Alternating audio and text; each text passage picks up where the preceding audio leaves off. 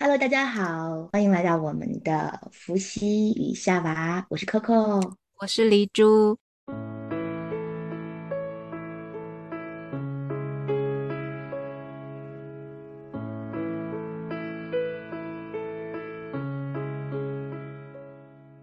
今天我们就来聊聊中元节，农历七月十五哦。对，就是民间叫鬼节的这么一个节日。其实这个鬼节不仅仅是一天呢，它其实是应该是整个农历七月吧？对，整个农历七月在我国的民间都会视为是叫鬼月，就是农历七月鬼门开。民间的传说就是说，在七月初一，阎王爷就会把鬼门打开，放群鬼到阳间享受共济，然后在七月的最后一天，那个鬼门就要关上了，然后群鬼又返回阴间。那其实中元节它是名字是来自于道教的，哎呀，跟道教的三。观信仰有关，三观就是上元天官、中元地官跟下元水官。中元节这一天，在道教的理解上，就是地官赦罪之日，就是在这一天啊，道长们就要诵经、做点法事，超度十方的孤魂野鬼。其实中元节不仅仅是道教，佛教其实也有啊。嗯，我以前也去有参加过这样的，在寺庙里啊，还有在道观里，还都有超度，然后还都有这种法会。对，中元节它也是佛教的盂兰盆节。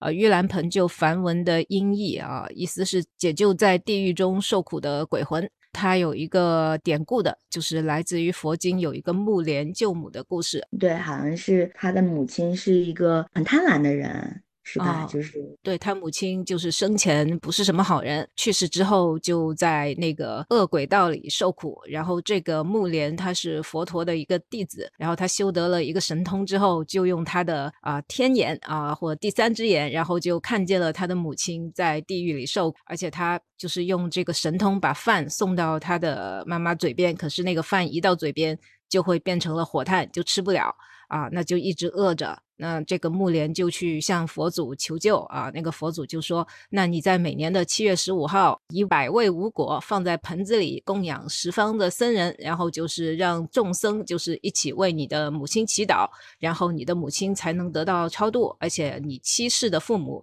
也会得到超度。所以这也是啊，这个佛教七月十五盂兰盆节的一个由来。我之前也有过参加过，就是道教跟佛教都会有参加过，就是就你七月。十五专门都去参加法会，对，而且其实我以前都是会在整个七月吃素吃斋，然后回向给有一个词嘛，就呃冤亲眷属嘛，就是眷属就像家人，就是祖先是这样理解啊，对对，然后回向给他们，呃，这个也是我就是自己寄托哀思的一种方式，然后我也会寺庙里面去立牌位，然后就是这个牌位其实。不仅仅是那一天会做法会，它其实是会在这个七月初的时候就登记，然后呃就是享受香火和贡品，一直到就是它这个大的法会结束之后，就是在我个人参加过的法会和我看到的一些就是呃祈福仪式上，我其实是能感受到很强烈的这样的一个呃能量出现，尤其是一些大的水陆法会当中，就是当所有的人有这个意念。去祈求大家解脱，然后就是呃祈求这个呃我们先人，嗯可以就是在另一个世界能够过得更好的话，其实这种意念就是是我们我们信仰的力量，然后我们自己也会从当从当中有获得很多的这个益处，这个是我能感受到的。你常年在国外的话，不是那个国外也有鬼节嘛？好像墨西哥就有一个亡灵节，你有参加过？呃，很多人就搞不清楚，就是墨西哥的亡灵节跟那个就是万圣节是吧？对对对，但是其实是两个不同的节日啊。其实墨西哥的这个亡灵节啊，就是因为我自己也没有去过那个那边参加，但是我我们都有看过一个电影叫《Coco》，因为它是跟我的名字一样，所以就是所以我对这个电影哈当时还挺关注的。然后当我看完之后非常非常的感动啊，它其实就是以墨西哥的亡灵节作为一个背景的。就是它会是在墨西哥一个非常大的一个仪式，然后各家各户都会摆出就是花，然后呢，或者是一些有关于死亡的这样的一些骷髅头啊，然后呢，音乐载歌载舞啊，纪念我们就是死去的先人，然后想念他们，然后我们就是是一种欢迎他们回家的一一个就是这样的一个节日。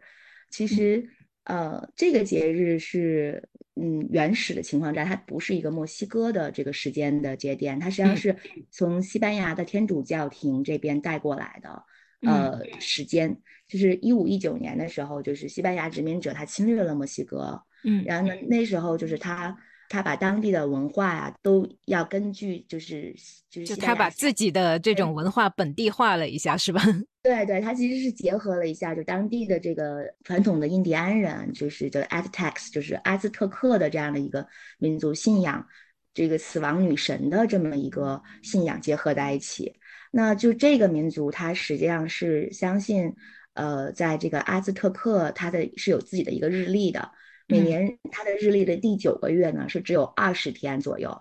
所以它实际上是个一个最短的一个月。那他们就相信最短的这个月呢，亡灵会回家，就死亡之月，会庆祝这个死亡女神。那其实这个时间就是。按照考古啊和学者的确定，其实是差不多是七月底八月初，大概就是七八月份这个时间，跟我们这个中元节的时间其实差不多，是吧？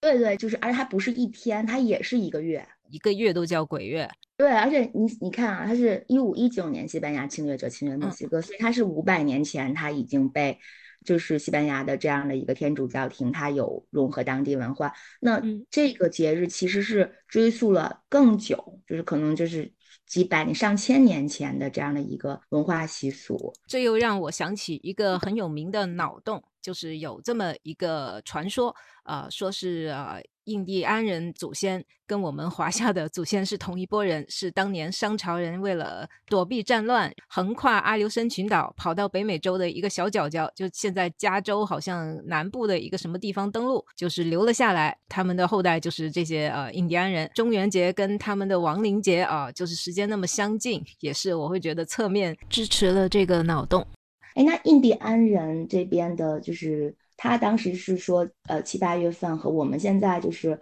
中元节这个七月，就为什么都会是这个时间呢？这个跟阴阳五行还有节气都有关系。按照五行来说，鬼就是纯阴之气，那纯阴之气跟水气是对应的，水是生于申啊，申就是指申月。现在鬼节的这个月是水气萌发的时间，壮于子。子就是十二月，就在十二月达到了一个顶峰。死于辰，辰就是呃四月份，那四月就是清明节，所以就是申月。我们现在这个。呃，农历的七月就是水气萌生的时间，那水气萌生也就是阴气的萌生，那对应就是鬼要出门活动了。到辰月就清明节的时候，那就是水气的一个沉寂啊，就死于辰嘛，对应的就是阴气也消寂了，也就是群鬼该回家冬眠了。那所以这个时候就是我们的清明节要做什么？给祖先祭奠，而且要修墓。但是我们鬼月就是这个中元节，我们是要给祖先烧钱啊，给他们点灯，方便他们出来。来活动不同的节气，就是有不同的民俗。就是你说水气相生，其实五行当中水应该是也是黑色吧？就是对个纯阴之气。所以我就刚刚就就也在想，就是嗯，黑色其实在灵媒界这边也代表了就是负能量嘛，或者是能量相对来说比较低的。我们在能量里面说，就是呃热的。亮的啊，那是正向的能量，然后阴的冷的，就是相对来说就是负的能量，就是或者低的能量。那从这个角度上讲的话，我觉得可能它也其实以整个我们人体的感知啊，和这个地球的，就是阴跟阳啊，我觉得这个其实也是很一致的。所以是不是说这个月尤其不要穿黑衣服，就已经够阴了，你还老穿黑衣服，就招一些。啊，就是嗯，对，黑色就是也会让你的整个意识相对来说低沉一点，然后冷静。我有个经验啊，就是以前我没注意啊，就是呃，都会觉得穿黑色是百搭而且显瘦嘛。但是现在就是，尤其是我开始关注一些能量啊、疗愈方面的这些呃信息之后，我出去聚会或者见朋友的时候，我就会观察，我就会发现穿黑衣服的那些人在那天，就我见到他的那天状态就不太好。就好像整个人就比较萎靡，所以就是这个是不是也相应的？就是就是其实穿着啊，一嗯，就是佩戴等等，其实这个也是风水，同时也是能量。其实风水就是能量。那这个我觉得我们应该专门找一期来聊，我们再接着聊关于中 中人跟鬼的对对对，别别岔题了。呃，就刚才我我突然想到啊，就是。鬼节，我我也想今天跟你探讨一下，到底什么是鬼？就是你看看甲骨文的“鬼”字，它有很多种理解的啊。就呃，有一种流传最广的，就是说这个“鬼”字其实啊，上面那个田的那个那一块是一个面具，然后就是等于“鬼”字就是一个人戴着面具在跳大神，它是代表着一种祭祀。啊，所以就是我们这种鬼节也是跟祭祀有关的。那还有一种说法，就是说鬼其实是跟龟一个意思，就等于说是人死之后要回到原来的地方啊。这原来地方是哪呢？然后就是这个鬼就意喻的是人死后的这个存在，就是灵魂。如果是从灵媒的角度，你是怎么看的呢？我其实比较喜欢，就是刚才我们汉字当中提到的关于鬼是龟的这样的一个概念。其实这也是也是自从呃灵媒这边的，就是信仰系统或者是所相信的，就是我们死后不是再也没有意识了，或者是我们死后就是变成了另外一种物质。其实我们死后是我们的回归到，是我们意识体回归到了我们的原本的地方。就是我平常看到的，就是就是我们在生活当中可能某一个地方能看到的一些我们称之为鬼的，就 spirit 这些，它实际上是一个灵魂意识的残留，它不是就是我们常常就是因为我们的中国文化就会说啊，看到鬼很可怕，那这个鬼会变成厉鬼啊，然后我们会不会被鬼缠缠上啊？其实很多的鬼的能量没有那么的高的，它只是一个意识的残残影。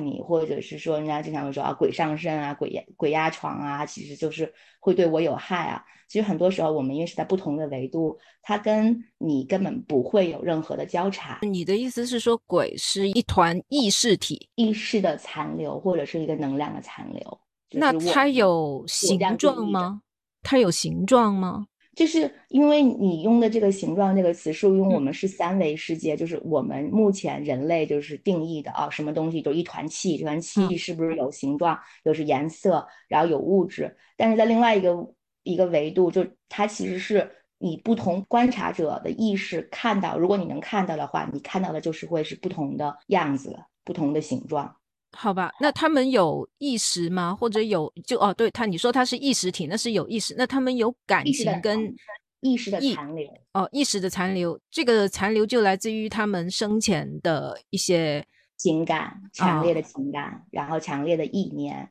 然后所以就是就是因为我们每次去定义他说他有没有感情，或者是他有没有意识，他能不能自主？比如说我之前有在那个宠物那一期提到有小狗，就是看到老房子里面。是有，就是就是我们讲过去的主人的意识的残留，然后它其实是在有点半空当中的，就是高于这个地面的这样的一个一个位置残留着，就是他并不知道他已经过世了，也不太会注意到房间当中还有其他的人，所以他其实是生活在同样位置的不同的维度，就是他不生活在，就是他会游荡在这个维度，他残留在。这个地方是因为他特别喜欢这个地方，所以他就会留在这里。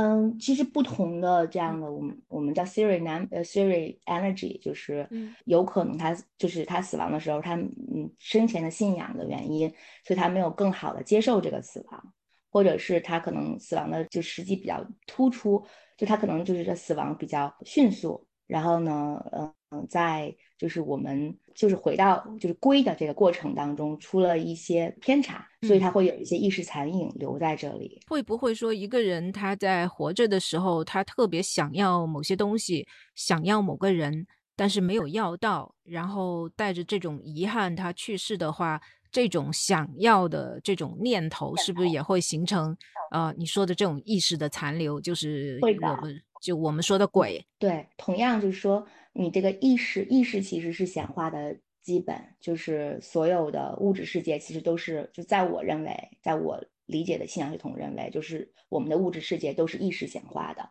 所以，当你的意识特别强烈的时候，你其实就其实从鬼的角度，他显化了他自己的一个世界，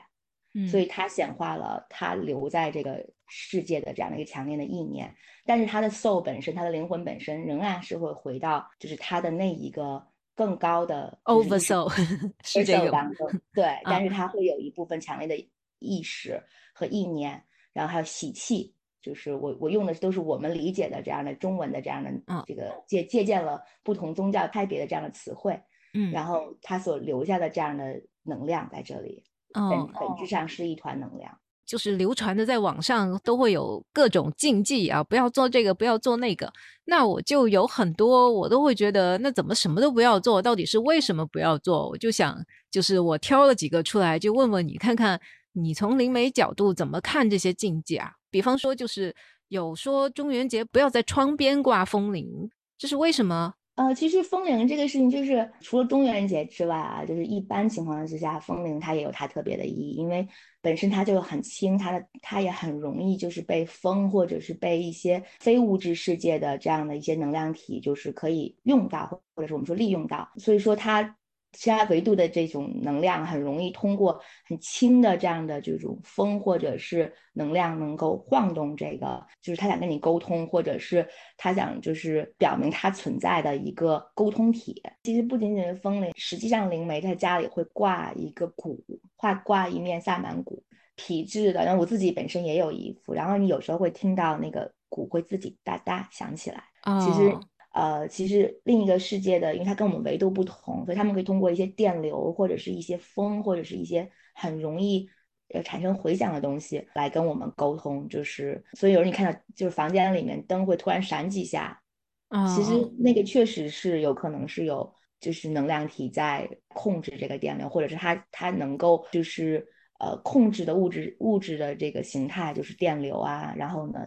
小的风铃啊，或者是小的这个鼓面呀，就是会有一些沟通的方式。就是还有一个禁忌，我会觉得也很搞笑，就是说不要在中元节晚上喊别人的名字。名字是每一个人的能量的一种代号啊，就是名字，就是就有些人就是为此而专门改名嘛。其实我嗯，就名字也是风水，然后但是就是在我的这个理解啊，名字其实是一个你在你的另外一个维度的代号。或者是你在另外一个维度的一种能量的一个片段，我在每次在进行我们的就是通灵也好，还是灵媒的这样的一些祈祷或者是沟通也好，我都会请施主答应给我一个准许，然后我会邀请其他的这个指导灵啊，或者是就是其他的这样的呃灵来到身边的时候，我都会。以这个事主的真实的名字作为我的就是召唤的一个基准，名字其实是一个很重要的一个能量代号。然后答应名字，它其实是一个准许，给予一个准许，就是口头的准许，其实在能量上是很重要的。在中元节，你在大晚上的就不要乱喊别人的名字，如果别人喊你的名字，你也不要答应，对不对？反正就是我们还是要尊重每一个禁忌，因为它可能就是有很多背后我们所不能完全了解的这样的一个原因。那还有一个说法是中元节晚上不要晒衣服，因为那个呃，就是有人传说就是说，OK，因为鬼会上身啊，会会会会上到这个衣服上面呀，就是他穿在这个衣服上。但其实是我个人理解，就是说。呃，如果有就是能量体，它会喜欢就是呃聚集在一些就是比如风能吹动比较轻的东西。刚刚我也说了，就是就跟风铃一样，对，比较轻的，因为你亮起来的话，它这个衣服的飘荡，它其实是有一些，它会，它确实是可以通过晃动这些东西，跟就是界的人就是给一个信号，就是我在这里。然后同时也有就是说，因为我们讲的。我就刚才我我就用鬼这个词来代替吧。我们讲的这个鬼或者意识残影，它本身是有能量、有磁场的。那它聚集在你的衣服上面，那当你穿的时候，因为我们每个人身上都是有能量，是有是身上有磁场。然后还有一种就是呃，我们用用一种人体辉光照相机能看到人身上都是有辉光的。那其实你也有可能会之后把这些衣服穿上，那呃会不会沾染上一些能量？这个也是呃有可能的。那还有其他的比较少见好玩的禁忌吗？有一个事情我其实挺想聊的，就是很多人很有那种就是好奇心，就是我好想看到鬼，我好想去就是跟给鬼沟通，就是我好好奇，就是我想去一些怪怪的地方去看看。然后呢，甚至是特别选择在中元节玩这个灵异游戏啊，嗯，笔仙啊，什么灵摆啊、灵媒板啊，就是这样的一个东西。那其实。一定要尊重，就是不同世界、不同的维度的规则。就是不要轻易去用灵摆跟灵媒摆，因为你如果在没有学会召唤的情况之下，你是可以召唤来的，你确实能从别的维度，因为灵摆本身也是，呃，会晃动，它其实就是跟我说的那个跟风铃啊，跟衣服啊，跟那个鼓啊是一样的，它是很容易通过就是能量，它是能够晃动的。但是你在没有学会保护的状况之下玩这个游戏，嗯，你可能连接的不是你的高我，连接不是很正面的这样的给你指导的这些灵，它有它的需求和它有可能有它的，嗯，就是能量是交换的嘛，它帮助你了，那你就是要付出一些东西，尤其是就是在充满很多人就是对鬼还有恐惧的情况之下，就是在这个情况之下，你去玩灵异的游戏，或者是去。在没有保护和没有指导情况，就是召唤的话，其实是蛮容易招来一些不好的能量，就是在周围的，会影响你的。在中元节的这个时候，就是说，如果去呃参与一些放生，然后法会祭奠先人，就是你的意念是正的，你是一个正向的祭祀的、感激的、感恩的、欢迎、充满爱的，这个就非常的好。就是你内心有什么，你就能显化出来什么。对。说回来，中元节七月十五嘛，那十五都是满月，这个月的满月刚好是中元节的第二天，就十六的时候啊，是一个双鱼座的满月。因为是秋天的满月，能量都是非常大的，而且双鱼座本身也是充满灵性能量的一个位置，所以这个中元节前后就这几天，已经有很多人感受到内心的奔涌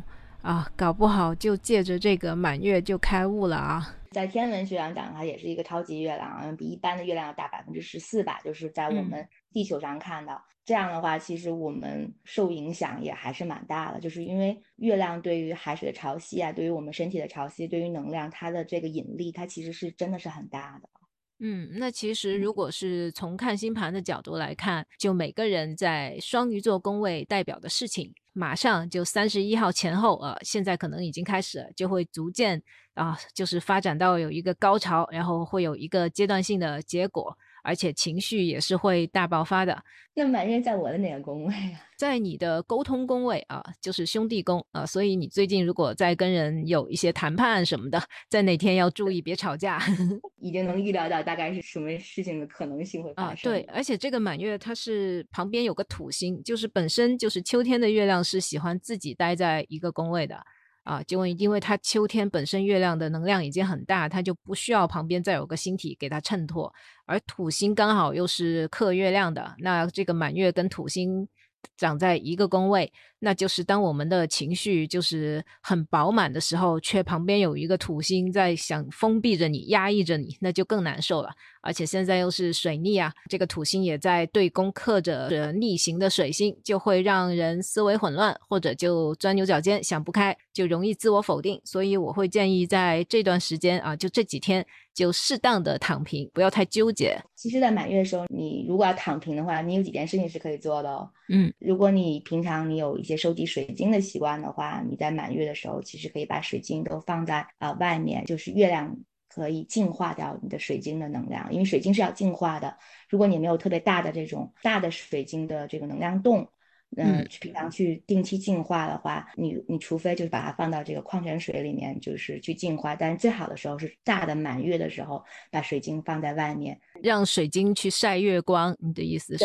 啊，对，是的。冥想的话，就满月冥想，其实因为在这个时候，就是月亮的那个能量是很大的。满月是结果嘛，就是可以尝试去了断一些事情，比如说你可能有过去的人、过去的情感，或者是。一些让你很纷扰的事情，那你在躺平的时候，你其实干脆就做个冥想，然后就是在意念里面，就是在意识里面，就说我要把它做个切断。就在这里可以教大家一个小的方式，就是你可以想象那个人，然后呢，想象你自己，然后想象有一条线连接着你们两个人，嗯，然后你在这个冥想的过程当中，你一把用一把剪刀把这条线剪断。那如果我不想剪断，我想跟它紧密的联系在一起，我是不是我冥想出一条红线，就把我们紧紧拴在一起，这样行不行？这样也可以，其实也是一种显化的方式。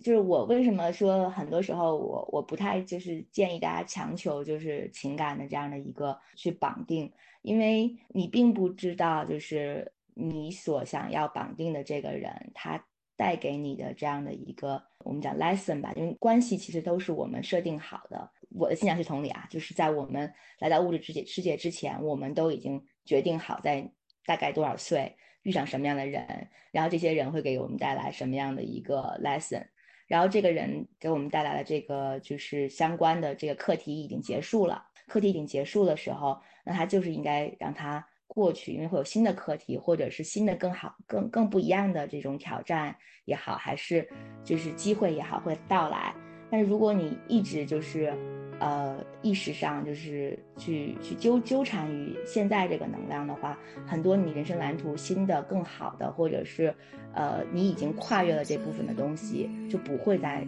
显化出来。就不会及时的让你显化出来。其实你是，呃，有限的时间生命里面，你可能就不会体验那么多的你应该体验的东西。